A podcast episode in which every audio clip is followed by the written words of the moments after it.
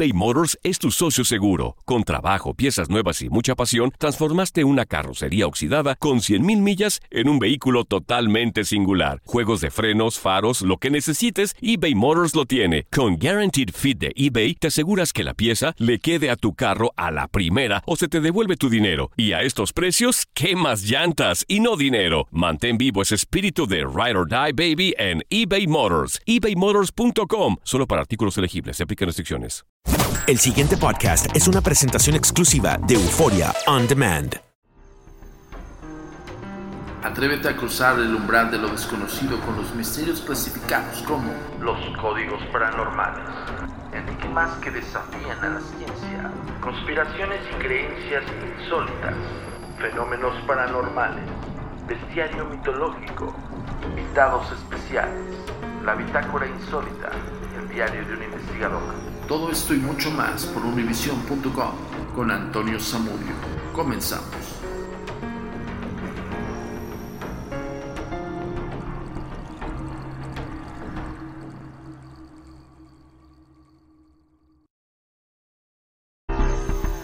Tu comunicación con nosotros es muy importante. Ponemos a tu disposición las redes sociales. Facebook, Agencia Mexicana de Investigación Paranormal. Instagram, arroba a mi paranormal bajo y arroba turinsólito. Twitter, arroba a paranormal y arroba agentes de negro. Suscríbete a nuestro canal de YouTube, a mi paranormal de los agentes de negro y agentes de negro. TikTok, arroba a mi paranormal. Nuestro sitio oficial web, www.agentesdenegro.com. Hola, ¿qué tal? Bienvenidos una vez más a Códigos Paranormales, los podcasts de lo desconocido. A cargo de su servidor y amigo Antonio Zamudio, director de la Agencia Mexicana de Investigación Paranormal Los Hombres de Negro. Esto es traído como cada semana hasta ustedes por univision.com y por supuesto por Forion Demand. Muchísimas gracias porque cada semana estás aquí con nosotros en una entrega más de los misterios clasificados como los códigos paranormales. El día de hoy vamos a platicar acerca de una leyenda muy representativa de Chihuahua. Bueno, hay muchísimas leyendas en, sí. Eh, nosotros incluso ya hemos tocado algunas, incluso dentro de la serie Haunted Latinoamérica, investigamos una de las que está muy arraigada en lo que es en una zona que le llaman el molino y habla acerca de la dama del molino.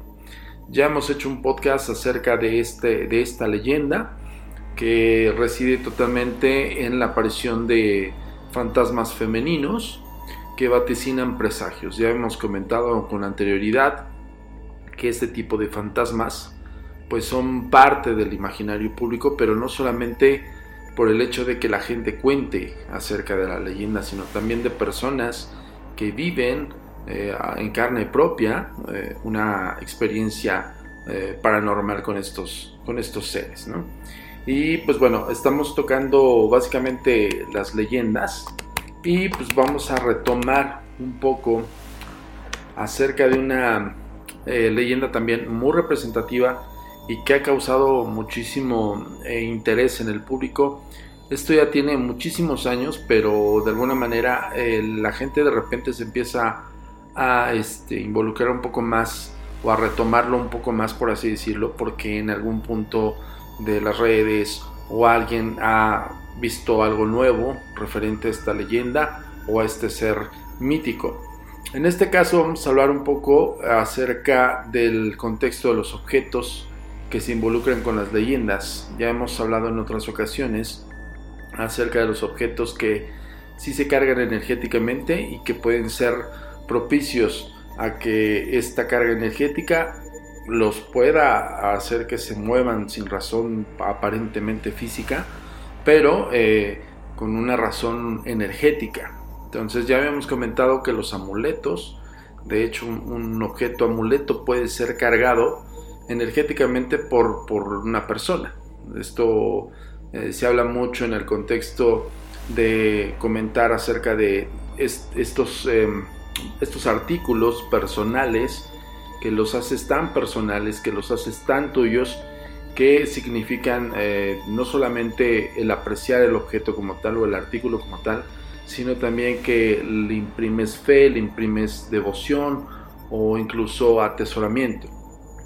Estos conceptos pueden enrolar eh, energéticamente que tú los estás cargando. Entonces, no solamente eh, tienes el valor sentimental, sino también puedes tener un valor incluso de devoción en este objeto. Y no vamos tan lejos, o sea, incluso en algunas religiones el concepto de adorar objetos como tal, pues es como justamente imprimir la devoción y la energía en ese objeto para que pueda funcionar incluso como milagroso. Hablemos de las religiones, ¿no?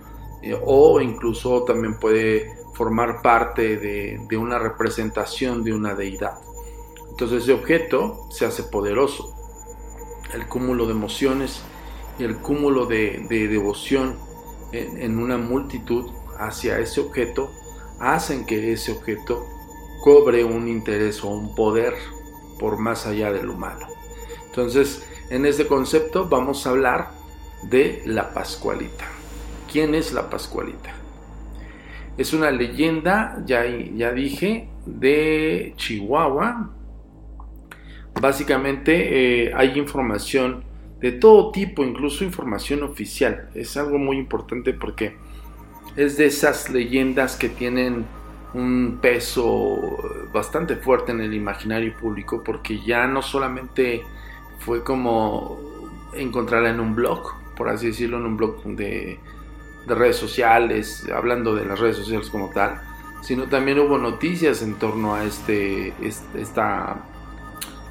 No quiero hablar más eh, a fondo del concepto del objeto, pero para mí pues, es un maniquí, punto.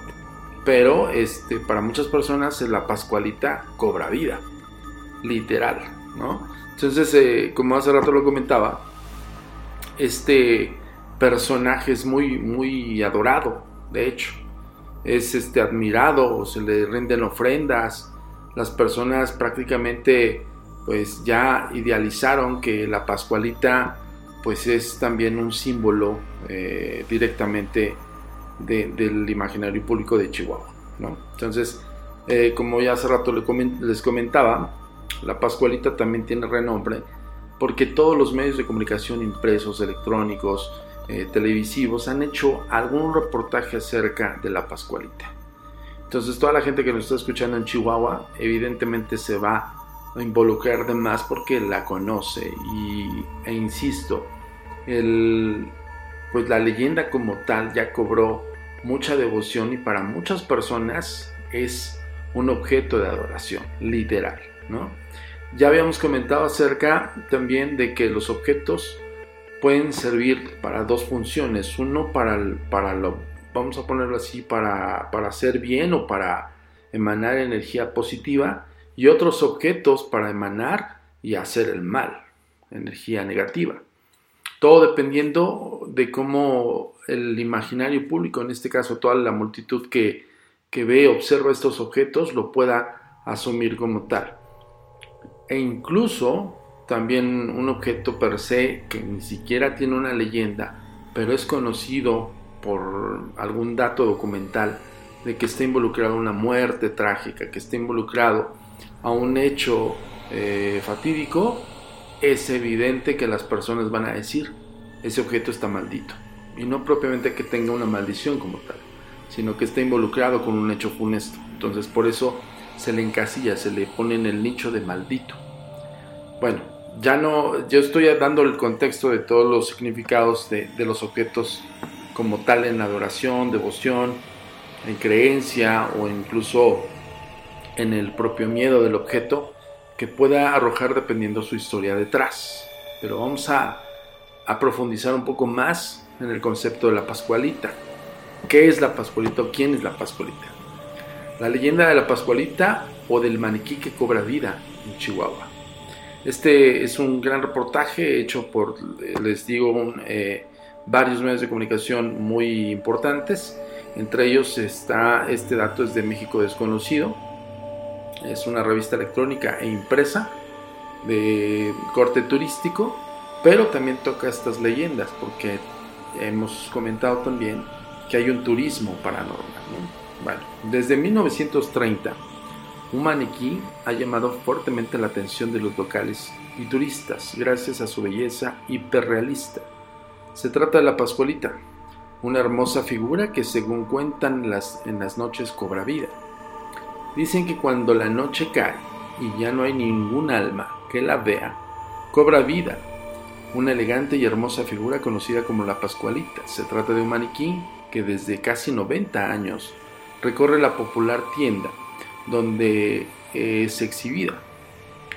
El 25 de marzo de 1930, día de la encarnación, una llegada sorprendió a los habitantes de Chihuahua. Se trataba de la Chonita, más tarde conocida como la Pascualita, gracias al gran parecido que tenía con su dueña.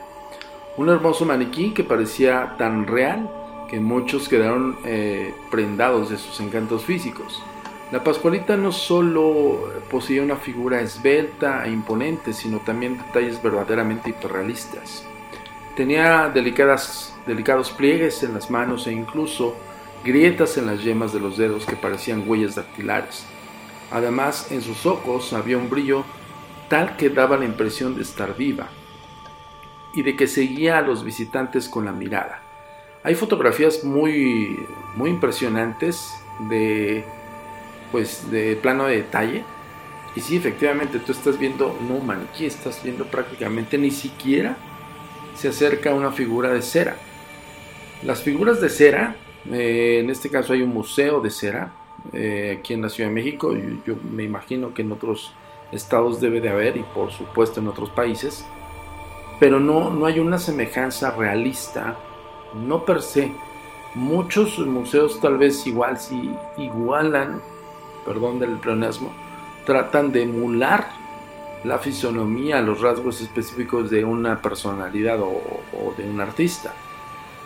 Pero cuando hablamos de la Pascualita estamos hablando prácticamente del plano detalle. Aquí hay una fotografía en grande que la vamos a compartir en redes sociales de la mano de la Pascualita. Y de verdad pareciera que es una mano real. O sea, no, estoy exagerando. Estoy viendo el plano de detalle de la fotografía y pareciera que fuera una mano real. Incluso tiene los pliegues, los detalles de, las falanges, de los dedos, las uñas, el color de las uñas, incluso el color eh, un poco más tenue cuando termina la uña y debajo de la uña incluso también cómo empieza la como una especie de raíz que tenemos todos los seres humanos y que se ven colores claros y colores un poco más intensos y cuando tú presionas la uña incluso hagan el ejercicio en sus casas tú presionas tu uña de cualquier dedo y al momento de que presionas se empieza a tornar eh, más clara porque en evidencia hay un torrente sanguíneo que está circulando ahí. En el caso de la Pascualita la fotografía no se ve precisamente de esa manera, pero te da a entender que si tú presionas la uña de la mano de la Pascualita, va a ser el mismo efecto. Es el, el detalle es impresionante. Para que lo veas mejor, ya sabes, visita nuestras redes sociales y ahí vamos a subir las imágenes. Ok, según el registro, la Pascualita fue traída desde Francia por encargo de la señora Pascualita Esparza Perales de Pérez, quien en ese entonces era encargada de la tienda de ropa llamada La Popular. No obstante, alrededor de, un, de este maniquí se han construido diversas historias y leyendas. La leyenda per se, la Pascualita se ha convertido en uno de los grandes atractivos del estado de Chihuahua y de la tienda donde se exhibe. Este hecho ha dado pie a la creación de varias leyendas. Algunas de ellas sostienen que muchos hombres han quedado tan impresionados por su belleza que se han enamorado hasta perder la cordura. Sin embargo, dentro de lo que se cuenta hay una leyenda que es particularmente triste.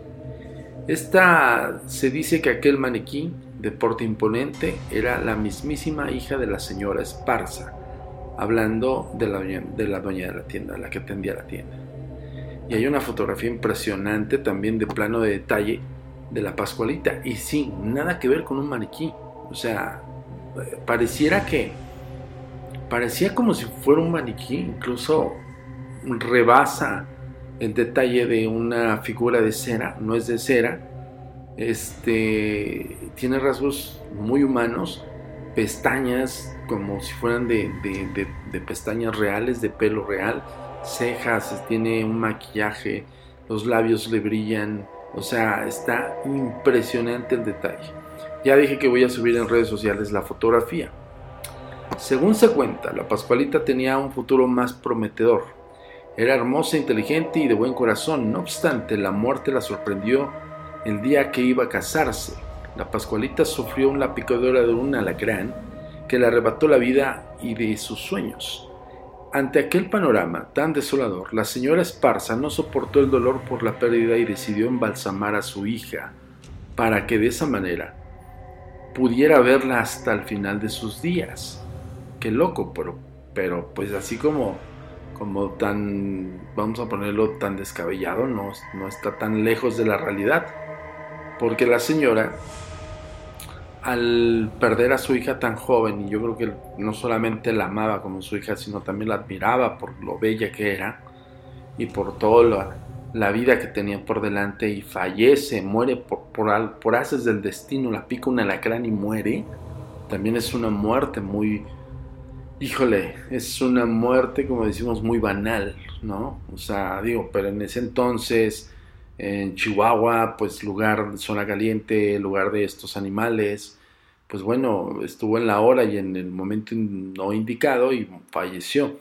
Entonces en la desgracia, en este arrebato de dolor, la señora la manda embalsamar. No está tan alejada de la realidad de este concepto, pero ojo, los, los cuerpos embalsamados en la actualidad, por mucho que tengan una, pues mucha tecnología, de embalsamamiento, de este, pues sí, de refrigeración o, de conservación, no se mantienen totalmente perfectos.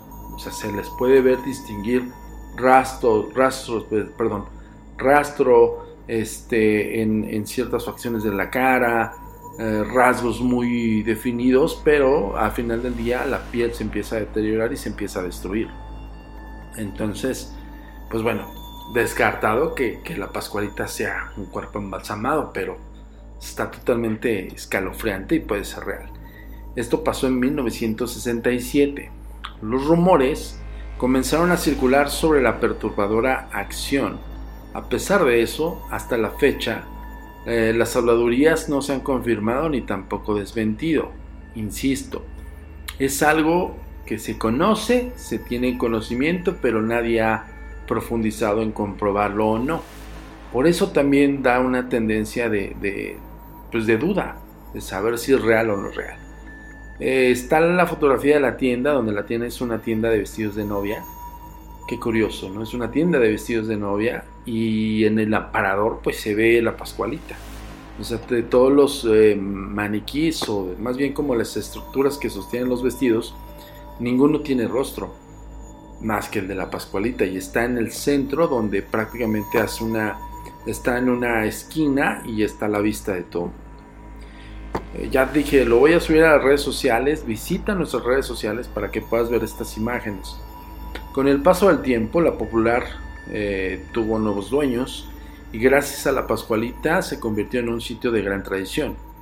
Además se dice que, en aquel, que aquel maniquí trae buena suerte a todas las mujeres que estén por casarse este es otro concepto del imaginario público donde también, ok, tienes las historias funestas, ¿no? El hecho de la historia de la, señora que pierde a su hija, que la mata un alacrán y ella la momifica o la embalsama para que la pueda conservar. Eso es en el área tétrica funesta.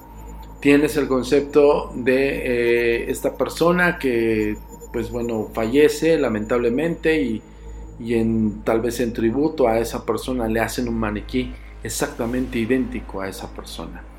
Es en el área funesta. En el área buena ondita, en el área donde la gente diría, pues sí suena macabro, pero voy a encomendar mi fe porque está vestida de novia en la Pascualita para que me dé suerte. Y efectivamente, hay una leyenda que gira en torno en que le rinden eh, como una especie de adoración a Pascualita a las futuras novias que compran sus vestidos, evidentemente ahí, entra la marca, mercadotecnia, y, este, y pues les da muy, muy buena suerte. En voces eh, de cientos o miles de voces, pues se crea una leyenda, ¿no? Ok, si desean esto, lo que deberían hacer es comprar el vestido que trae puesto el maniquí y así tendrán un matrimonio duradero y lleno de dicha. Fíjense, no solamente es la mercadotecnia de comprar en la tienda, yo me fui a, a pues, se compraban el vestido en la tienda, no, tienen que comprar el vestido que viste a la Pascualita. O sea, y es todavía aún más macabro. Porque si tiene todo este concepto que gira en torno a toda esta em, leyenda ah, de la Pascualita, y que, que, pues bueno, que la gente piense o, que sea un, pues imagínense un, un, muerto momificado y que a la perfección, no lo sabemos, ¿no? y que esta, este muerto lo visten de novia, pues bueno, hay novias en Chihuahua que compran su vestido que tiene la Pascualita. Entonces, esa es una gran mercadotecnia, pero macabra.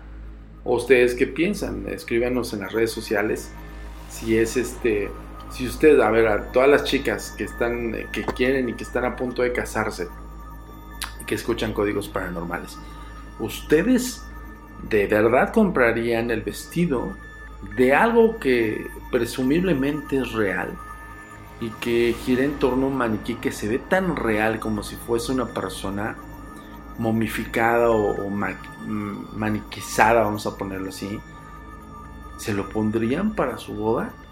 Por el simple hecho de decir, da buena suerte, da buena aventura. Esa es la pregunta, la pregunta de los 64 mil que te hacemos aquí en los códigos paranormales. Hay fotografías más, un poco más de plano de detalle, más de cerca y más iluminadas. Y en evidencia también hay una que otra fotografía que sí te da, eh, pues bueno, la, le dudas de que sea una, un maniquí, que sea un muñeco. Pero en otras, con la iluminación, se ve ya incluso deterioro del propio maniquí. ¿Saben cómo se, se distingue o se puede ver? Yo, yo les puedo decir que este, este, reportaje fue de, también de Infobay en el 2 de noviembre del 2021 y esas son fotografías recientes. Entonces las vamos a subir también a las redes sociales y vamos a subir la liga de donde viene este reportaje. Y viene una fotografía donde se le ve deteriorada la punta de la nariz. Ese tipo de deterioro se ve mucho en las figuras sacras, ¿no? Eh, o, en, por ejemplo, los niños Dios hablando de que ya habíamos comentado acerca de que los objetos pueden resultar también em, artículos de culto o de adoración, ¿no? Entonces estos objetos, pues bueno, se deterioran con el paso del tiempo e incluso hay personas que arreglan a, estos artículos, estos objetos los arreglan y los van arreglando creo cada año. De hecho, creo que sí podemos hacer un podcast acerca de la tradición del, del culto al niño Dios, ¿no? que es una figura de un bebé que supuestamente representa al Hijo de Dios, en este caso a Jesús, este, en bebé, en, del pesebre y todo ese rollo. No hemos hecho nada de esto, pero lo voy a hacer. Créanme que es interesante porque el, inicio eh, de la adoración hacia estos, estas imágenes eh, resulta muy, muy interesante para los códigos paranormales. Bueno, entonces, eh, básicamente, en, todas las, eh, en todos los reportajes que hemos buscado y encontrado, siempre van con las mismas tres vertientes. La chica que se iba a casar y que se desafortunadamente la mata un alacrán por una picadura. Esto pasó en 1930. Eh, también la de, pues sí, de que es muy bella y no soporta el dolor. La mamá de esta, pues la momifica o la embalsama y la pone en aparador. Y pues bueno, el concepto también de que la Pascualita en la noche cobra vida. Hasta el momento se han hecho infinidad de fraudes en la red acerca de la Pascualita. O sea, si ponen como en el video a la maniquí y de repente mueve el brazo, mueve la mano, parpadea, cosas que realmente están como fuera de lo común realista, por así decirlo, porque implícitamente el día que colocan la cámara se mueve, Yo, me imagino que el que quiere abarcar una gran amplitud de la leyenda y quiere connotar o quiere aseverar que esta maniquí cobra vida, no va una noche y la primera noche se va a mover, o no sabemos. yo creo que se va a tener que aventar ahí en vela 30, 40, 50 noches hasta que logre captar algo. Lo que sí es impresionante son algunas fotografías de pleno detalle de las manos, del rostro, de los ojos, donde se ven incluso los detalles de cómo se te agrieta la piel con el paso del tiempo y el paso de los años. Y básicamente pues todas hablan acerca de este de este concepto de tres leyendas. Y hay otras fotografías muy buenas de otros planos de detalle como hace rato comentaba de las extremidades. Hay otra de la mano que les digo que se ve tan real que incluso este pues pareciera como si tú o una chica tuviera la mano así como inerte inmóvil pero que se ve incluso como, como los pliegues hacen este gordito que se hace en las manos cuando cierran la mano en la palma, como el pliegue se nota y el gordito que hace la piel, ¿no? Así se ve, por eso impresiona bastante. Y siempre, siempre está vestida de, este, de novia, ¿no? Entonces, pues bueno, hoy quisimos hablar de la Pascualita. Ya nos habían escrito acerca de este tema, nos habían querido decir, oye, este, hagan un, un, este, un podcast de la Pascualita, ¿no?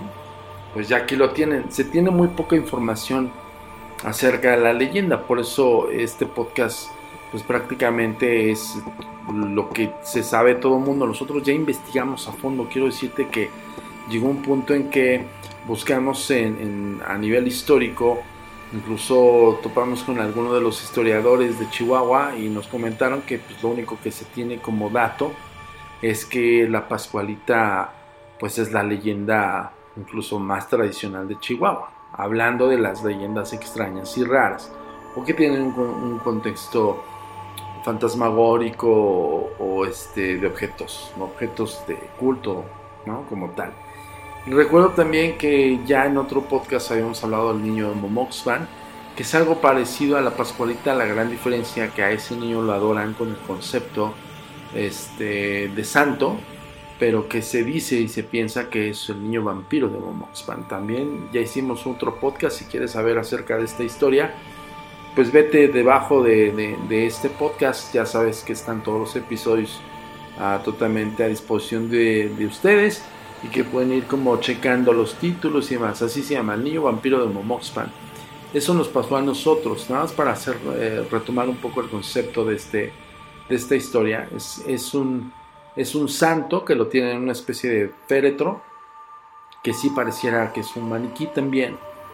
Pero algo bien curioso, y me acordé mucho cuando vi la fotografía de Pascualita de las manos, así pareciera que se veía también eh, los rasgos, perdón, los detalles del niño, del niño de Momoxpan, el santo niño de Momoxpan en Puebla, en esta iglesia de Momoxpan en Puebla, y, este, y es algo bien curioso porque pues me acordé, me acordé justo del plano de detalle que yo le hice al féretro en ese entonces con esa investigación y también de que en el video se ve cómo, pues, cómo respira y cómo se mueven los iris de los ojos como si alguien estuviese dormido, no, no fuese un muñeco.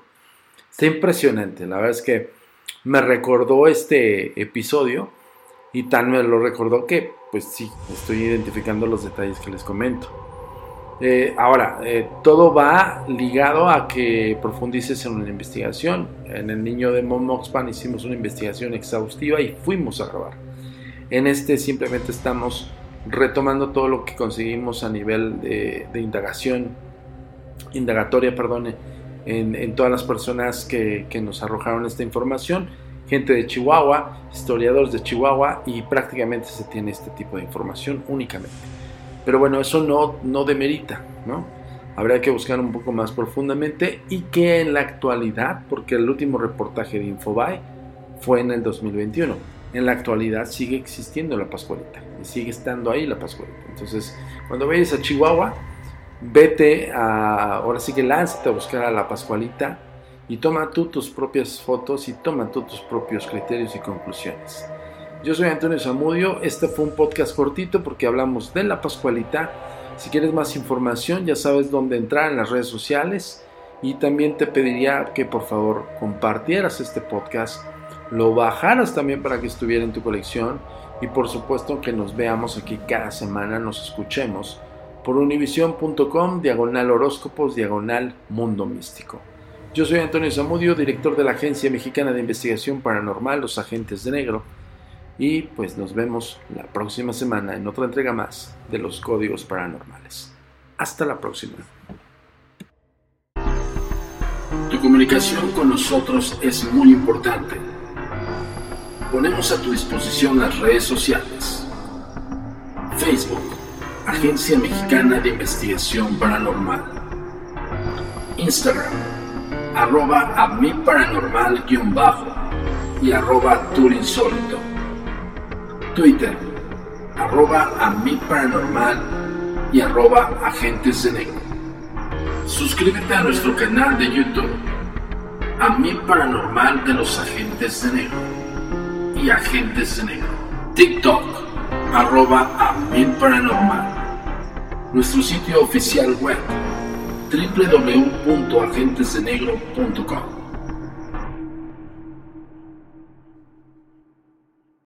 El pasado podcast fue una presentación exclusiva de Euphoria On Demand. Para escuchar otros episodios de este y otros podcasts, visítanos en euphoriaondemand.com.